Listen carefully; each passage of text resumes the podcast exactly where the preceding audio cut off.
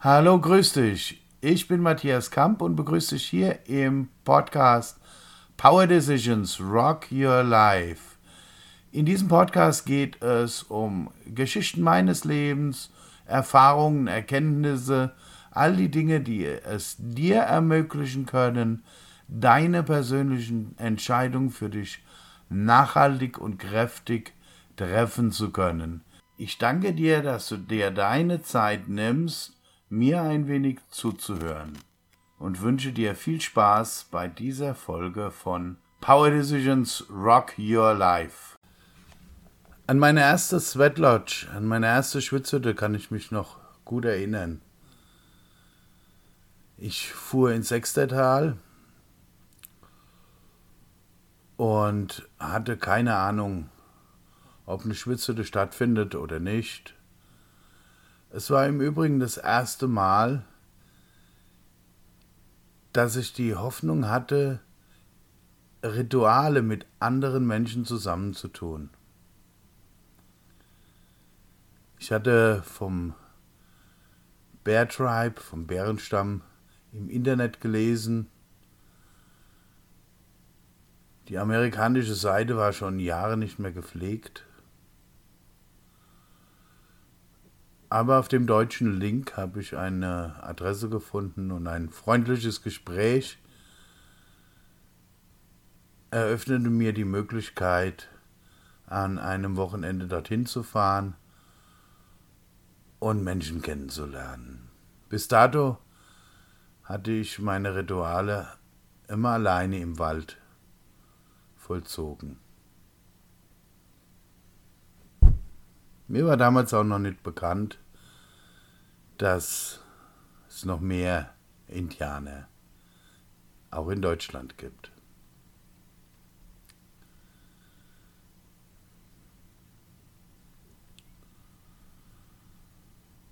Das war mir überhaupt nicht bewusst.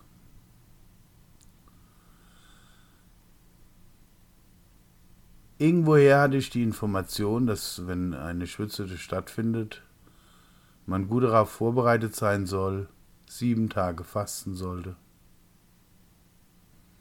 Ich hatte in meinem Leben noch nie gefastet, im ganzen Leben noch nicht.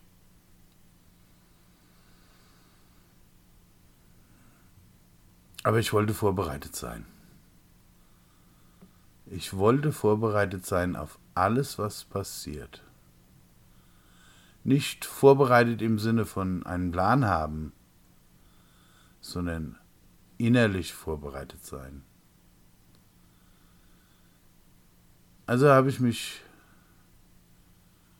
mit einem Fasten vorbereitet. Ich aß eins, zwei Tage lang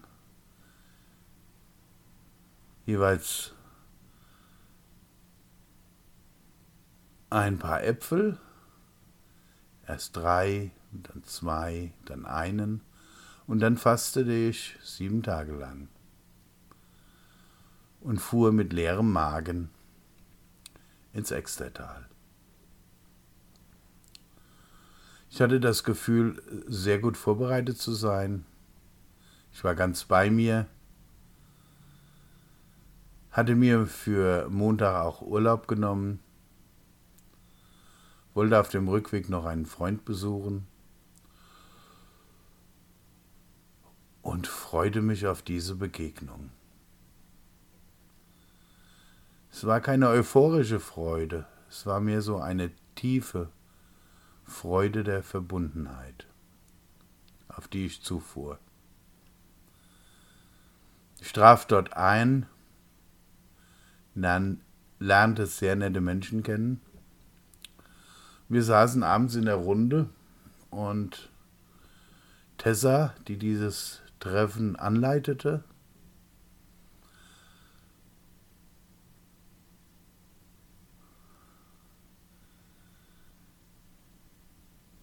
fragte in die Runde, wer welche wer was machen wollte an diesem Wochenende, welches Ritual, was anstand und so weiter. Ja, dieses Anleiten war ein ganz anderes Anleiten, als ich es bis dato kannte. Das Anleiten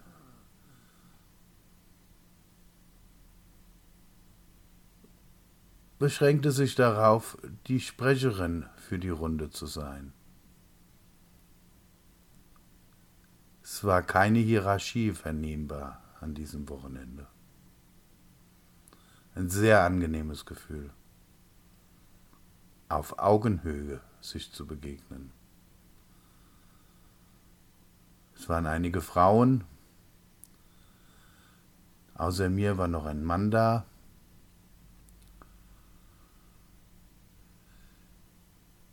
Ja, und die Menschen, die da waren, die äußerten dann ihre Wünsche, manche hatten keine, manche wünschten sich eine Schwitzete, wenn es denn passe. Und wir kamen dann überein, am nächsten Tag eine Schwitzete zu zelebrieren. Wunderbar. Ich wurde auch gefragt und ich sagte, ich bin so froh, es erleben zu dürfen, ein Ritual nicht alleine machen zu müssen, sondern mit anderen Menschen zusammen. Mir ist es gleich, welche Rituale wir machen, welches Ritual wir machen, welche Zeremonie. Ich freue mich über alles, was passiert. Denn alles, was jetzt passiert, ist für mich neu in diesem Leben. Ja, am nächsten Tag bereiteten wir die Schwitzhütte vor. Wir schnippelten gemeinsam Gemüse für das anschließende, für die anschließende Suppe, bereiteten das Holz vor, bereiteten die Feuerstelle vor und äh, ja, vielleicht zur Erklärung für dich, wenn du Schwitzhütte Lodge noch nicht kennst oder noch nicht gehört hast davon. Es ist ein Vorläufer dessen, was wir heute als Sauna kennen. Es symbolisiert für die Indianer Nordamerikas die eigene Geburt, das Hineingehen in die Höhle von Mutter Erde, um sich darin von dem zu lösen, was einen bedrückt, um das zu bitten, was man sich für sein Leben wünscht und das loszulassen, was man nicht mehr braucht dafür zu danken, was zu einem gekommen ist und zu danken, was von einem gehen kann.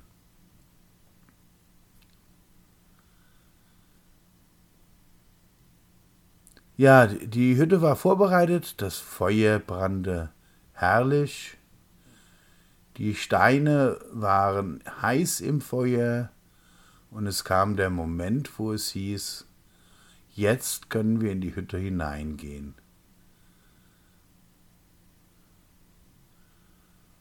Tessa wies nochmal darauf hin, für die, die noch keine Schwitzhütte kannten, noch nicht miterlebt hatten, dass wir vor Eintritt in die Hütte einmal im Kreis um die Hütte rumgehen, um uns mit jeder Himmelsrichtung zu verbinden, mit jeder der vier Qualitäten des Lebens. Und dass wir uns am Eingang, bevor wir in die Hütte reingehen, auf die Erde niederlassen. To be humble nannte sie das. achtsam sein und dann mit dem Satz, für alle meine Verwandten in die Hütte reinzugehen. Für alle meine Verwandten, mit allem verbunden sein. Damit waren nicht nur die leiblichen Verwandten, die familiären Verwandten gemeint, sondern mit allem, was ist, verbunden zu sein. Sie erklärte, dass dann die Steine nach und nach in die Hütte reinkommen, dass es vier Türen gibt, die aufgehen und wieder zugehen, vier Runden in der Tradition von Sannenbär. Einem Ojibwe, Medizinmann. Und sie wies darauf hin, dass in dieser Tradition man nackt in die Hütte geht, weil es sei noch niemand angezogen auf der Welt geboren worden. Und just in dem Moment wurde mir die Tragweite meines persönlichen Schocks bewusst. Für mich war es als Kind, als Jugendlicher unglaublich schwer bis unmöglich, mich nackt vor anderen zu zeigen. Weder vor Frauen noch vor Männern. Selbst beim Schwimmen in der Dusche behielt ich meine Badehose an im Schwimmbad.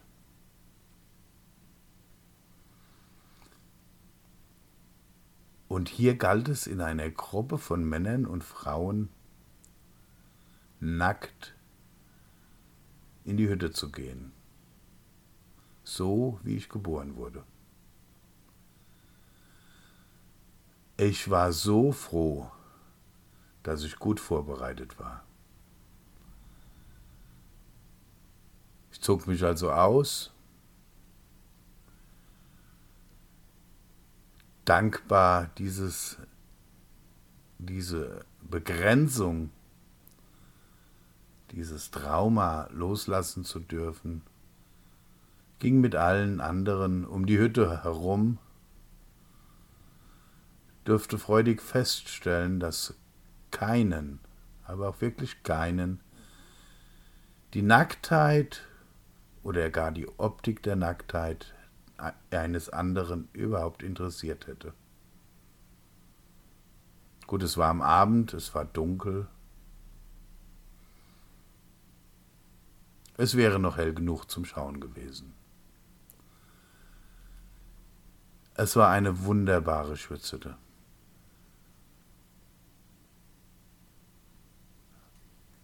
Die längste, die ich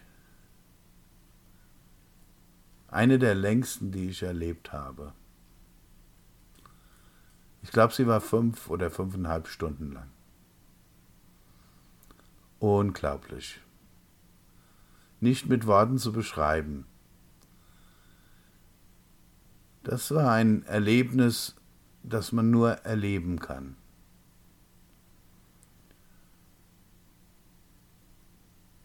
Nach über fünf Stunden krabbelten wir alle mit den Worten für alle meine Verwandten wieder aus der Hütte heraus. Ich zog mich an und ging mit den anderen zum Essen, zum gemeinsamen Essen, das zur Hütte, zum Hüttenritual dazugehört. Und von dieser Gemüsesuppe habe ich einen ganzen Esslöffel gegessen. Das war unglaublich für mich, viel für mich an diesem Abend. Sieben Tage gefastet und diese herrliche Suppe. Ich bin anschließend nur noch ins Bett gefallen. Ich habe geträumt, ohne Traum, geschlafen wie ein Fels. Am nächsten Morgen bin ich wach geworden in der Früh es war schon ein bisschen hell draußen und ich wollte raus an den Wald. Ich zog meine Hose an und griff dabei in die Tasche und stellte fest, mein Handy war in der Tasche. Ich zog's raus und sah, mein Handy war noch an. Und ich war so geschockt und dachte, oh Gott, wenn die, dieses Handy in der Schwitzhütte angegangen wäre. Und in dem Moment habe ich erkannt, ich war ja nackt in der Hütte und musste so herzhaft lachen. So herzhaft. Die Hose hatte ich ja gar nicht dabei. ja. Ein kolossales Erlebnis.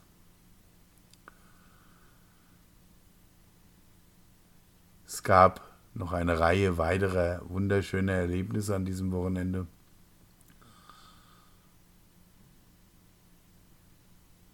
Und äh,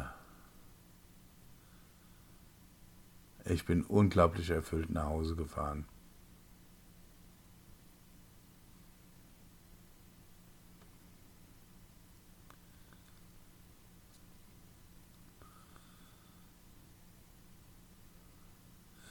Bis heute habe ich einige Schwitzhütten erlebt, von unterschiedlichsten Menschen geleitet. Seit Jahren bin ich selbst Wassergießer, leite also selbst Schwitzhütten ein.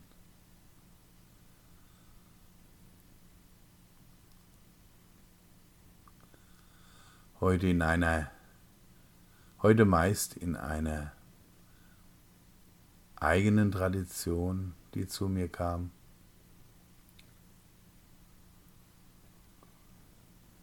Aber diese eine, diese erste Schwitzhütte werde ich nie vergessen.